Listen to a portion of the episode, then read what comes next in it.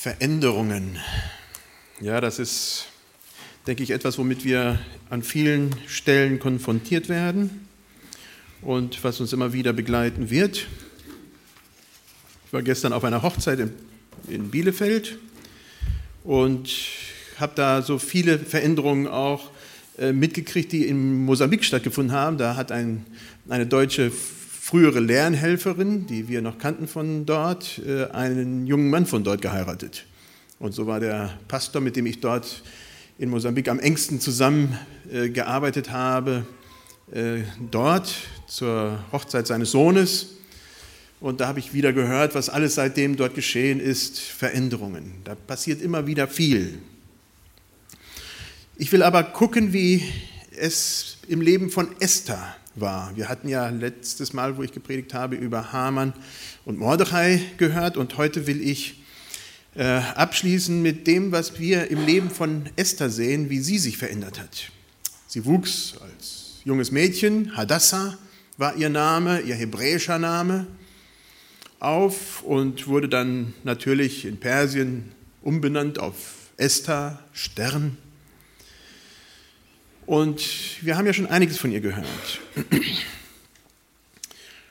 Was so vielleicht raussticht für mich ist, dass sie eine berühmte und beeindruckende Frau des, der, der Bibel ist. Sie ist eine Frau, die wirklich raussticht im, ganz, im ganzen Buch der Bibel. Eine Frau, die wirklich viel bewegt hat und äh, deswegen will ich das ein bisschen aufrollen, ihr Leben aufrollen. Wir haben bei ihr erstmal die frühen Jahre. Von Anfang war es bei ihr nicht so einfach. Sie ist in, bei ihren Eltern wahrscheinlich irgendwo gewesen und die starben früh. Ich habe schon erwähnt, möglicherweise bei der Deportation. Die wurden ja gefangen genommen, wurden verschleppt von Israel weg nach, äh, nach Persien und möglicherweise ist sie da, äh, sind die Eltern dabei umgekommen. Auf alle Fälle wird sie aufgenommen von ihrem äh, Cousin Mordechai und wächst da als Weise auf. Ich gehe davon aus, dass der Mordechai wohlhabend ist, weil er beim Hofe des Königs gearbeitet hat. Das war nicht so eine übliche Arbeit, da war schon Einfluss da. Und weil auch relativ viele von den wohlhabenden Juden auch gerade verschleppt wurden. Viele von, den einfachen, von der einfachen Bevölkerung blieben zurück. Aber die Wohlhabenden, die, die Elite, die wurde verschleppt. Und wie wir das auch gehört haben von Daniel und seinen Freunden, wurden die sehr äh, effektiv auch äh, am Hofe eingesetzt. Ich wage zu mutmaßen, ich wage zu mutmaßen, dass diese junge Esther verwöhnt war. Ja, das lese ich natürlich nur zwischen den Zeilen. Als Weise wächst sie auf und das gibt ihr schon automatisch eine Sonderstellung, egal wie, entweder zum Schlechten oder zum Guten. Ja, entweder sie wird wirklich als fünftes Rad am Wagen mitgezogen oder Sie wird ein bisschen mehr verhätschelt und verpeppelt als vielleicht die eigenen Kinder. Und das wage ich bei Esther zu mutmaßen, dass sie da so ein bisschen mehr Freiheiten und Spielräume hatten, hatte als vielleicht ihre anderen Geschwister. Sie, ich wage mal zu mutmaßen, dass sie mit Sicherheit mehr mit Schminke und Schmuck umgegangen ist, als ihrem lieben Vater Mordechai, der ein frommer Jude war, lieb war. Aber dass er es doch geduldet hat, es war ja die Ziehtochter und es war ja eine besondere Situation. Wie gesagt, äh, es ist eine Sondersituation, in der sie ist und äh, insofern kann ich es mir schon vorstellen, dass sie auch in dem Bereich ein bisschen mehr Spielraum hatte, als normal war.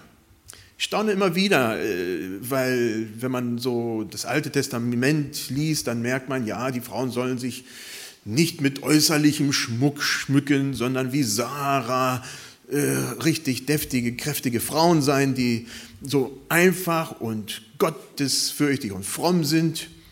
Aber dann liest man auch im gleichen Zusammenhang von den Israeliten, dass sie aus der Sklaverei kommen und ich meine, in der Sklaverei haben die mit Sicherheit nicht große Güter angesammelt, aber ruckzuck bauen die ein Kalb mit dem Schmuck der Frauen, wo ich mich, mich frage, wo kommt das her?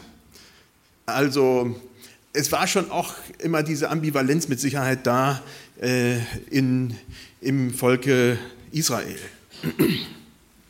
Aber trotz dieser ganzen Verhätschelung und Verpäppelung, ähm, und wir kommen dann ein bisschen noch mehr weiter darauf äh, zu sprechen, hat der Mordechai, der Esther, einige sehr tiefe und wichtige Werte sehr früh mit ins, äh, ins Herz legen können. Und die werden wir auch nachher noch beleuchten, wenn sie am Könighofe ist, wie sie reagiert. Das war mit Sicherheit schon sehr früh ins Herz von dieser jungen Hadassah gelegt worden. Dann kommen die mittleren Jahre. Teenagerjahre.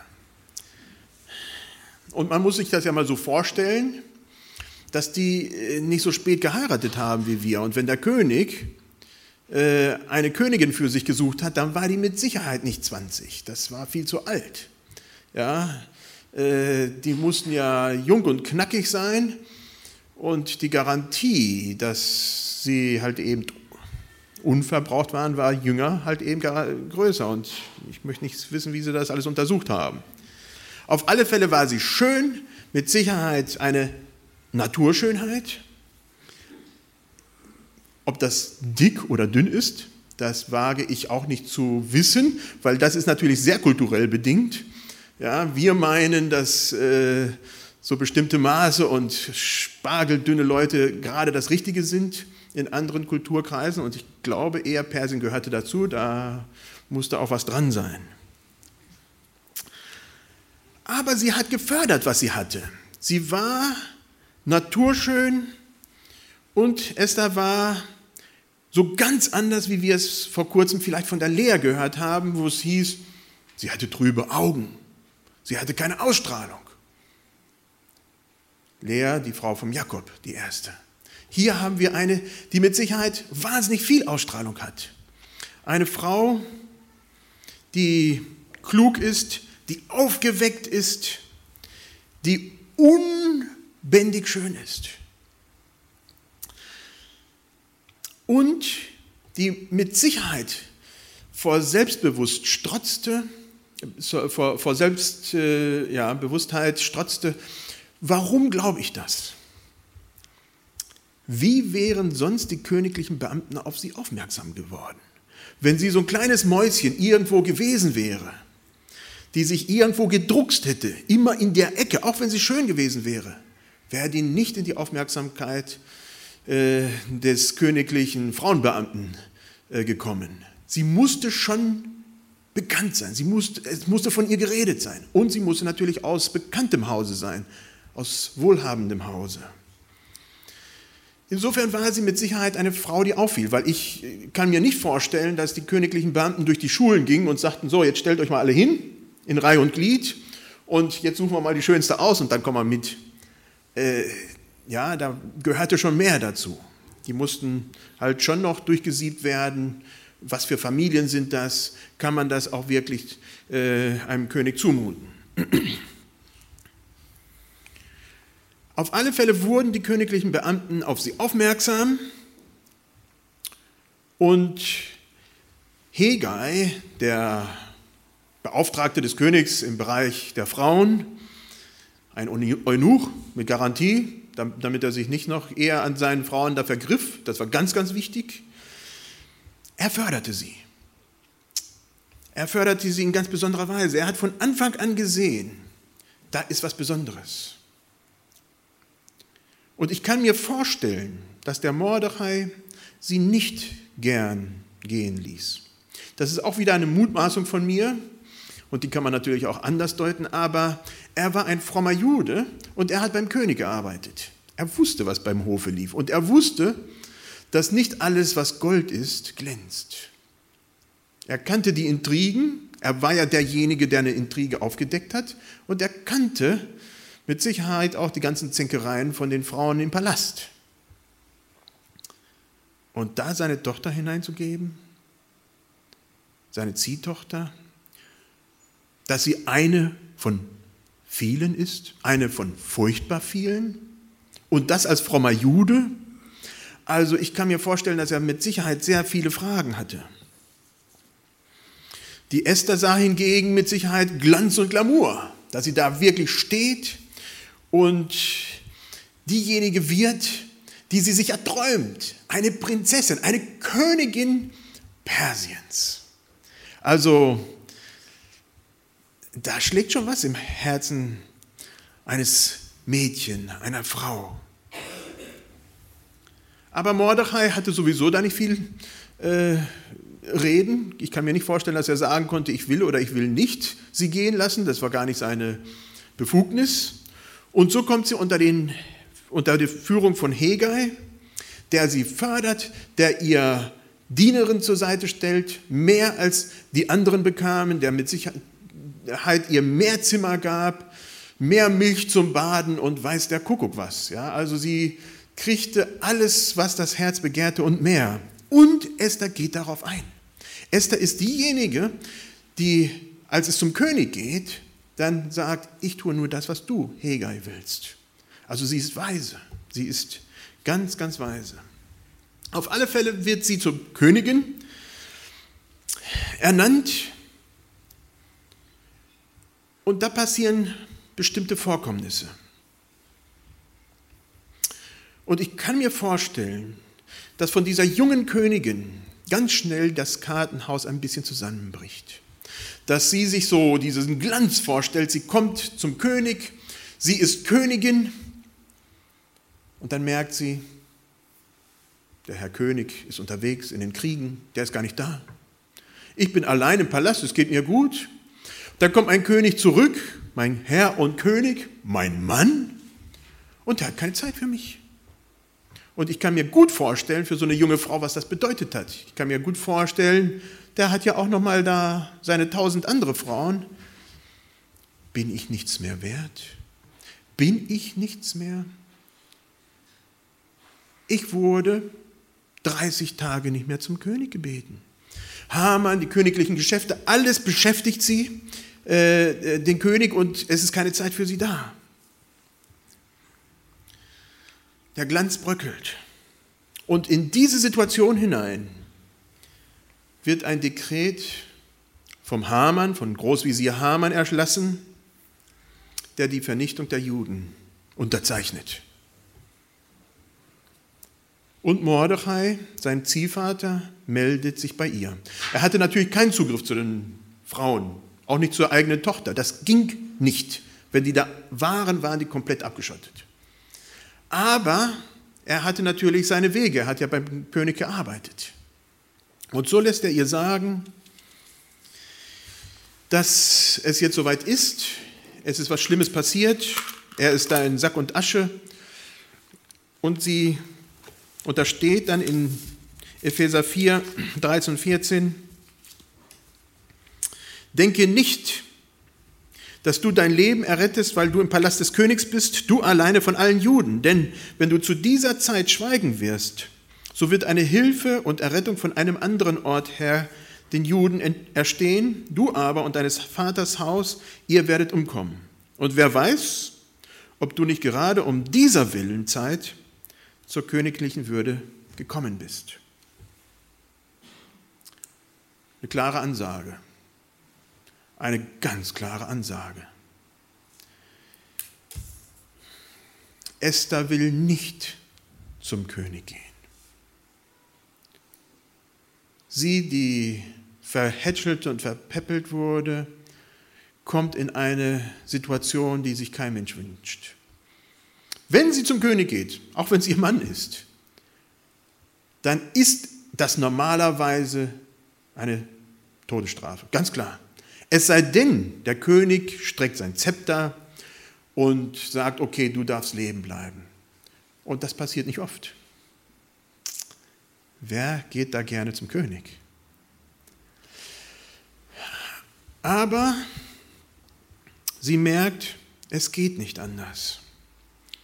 Und sie geht dieses Risiko ein. Und sie ist dabei sehr, sehr klug. Sie tut es, sie geht hin und tut das Undenkbare. Und ich kann mir vorstellen, dass jeder beim, beim König drumherum nur mit dem Kopf geschüttelt hat und gesagt hat, das kann doch nicht sein. Noch eine Königin, das ist ja furchtbar. Aber sie geht. Sie geht, weil sie weiß, dass es wichtig ist für ihr Volk. Insofern lesen wir zwei Verse weiter. Schreibt, sagt sie, so gehe ich hin, so geh hin und versammle alle Juden, die in Susa sind, und fastet für mich, dass ihr nicht esst und trinkt drei Tage lang. Weder Tag noch Nacht. Auch ich und meine Dienerinnen wollen so fasten. Und dann will ich zum König hineingehen, entgegen dem Gesetz. Komme ich um, so komme ich um. Eine junge Frau, die verhätschelt, verpeppelt wurde, verwöhnt. Eine Veränderung, die sagenhaft ist, die auf einmal sagt, okay, vielleicht bin ich tatsächlich deswegen hier. Und ich riskiere es. Ich gehe hin und wenn ich umkomme, dann war das das Richtige. Welch eine Königin. Welch eine Veränderung. Sie hatte Mut. Sie war klug. Sie rief Haman und den König zweimal. Das erste Mal und machte ein Bankett und sie aßen zusammen. Und ich kann mir vorstellen, der König blieb zur Nacht bei ihr. Und dann beim zweiten Tag. Sie sagt, warte morgen, komm doch mal zu mir. Dann will ich dir mein Anliegen bringen. Sie war klug. Sie war eine Frau, die klug war. Eine ganz große Veränderung. Sie wird dargestellt als mit ganz scharfem Urteilsvermögen, perfekter Selbstkontrolle und schlussendlich mit Selbstaufopferung. Wir ändern uns alle, jeder von uns. Das merken diejenigen noch am stärksten, die irgendwann mal ihr Kontext verlassen. Zum Beispiel der Tommy oder die ganzen vielen Freiwilligen oder ich sehe gerade den Udo oder was weiß ich nicht alle, die hier sind. Und dann gehen sie zurück in ihrem Kontext und merken, wow, die sind ja gar nicht mehr so, wie sie waren. Wir merken es natürlich nicht, weil unsere Veränderungen sehr langsam vor sich gehen. Aber wer rausgeht und wieder zurückkommt, der merkt, da hat sich was geändert und die haben es noch nicht mal gemerkt. Und man selber hat sich geändert. Und so hat sich die Königin Esther sehr wohl massiv geändert.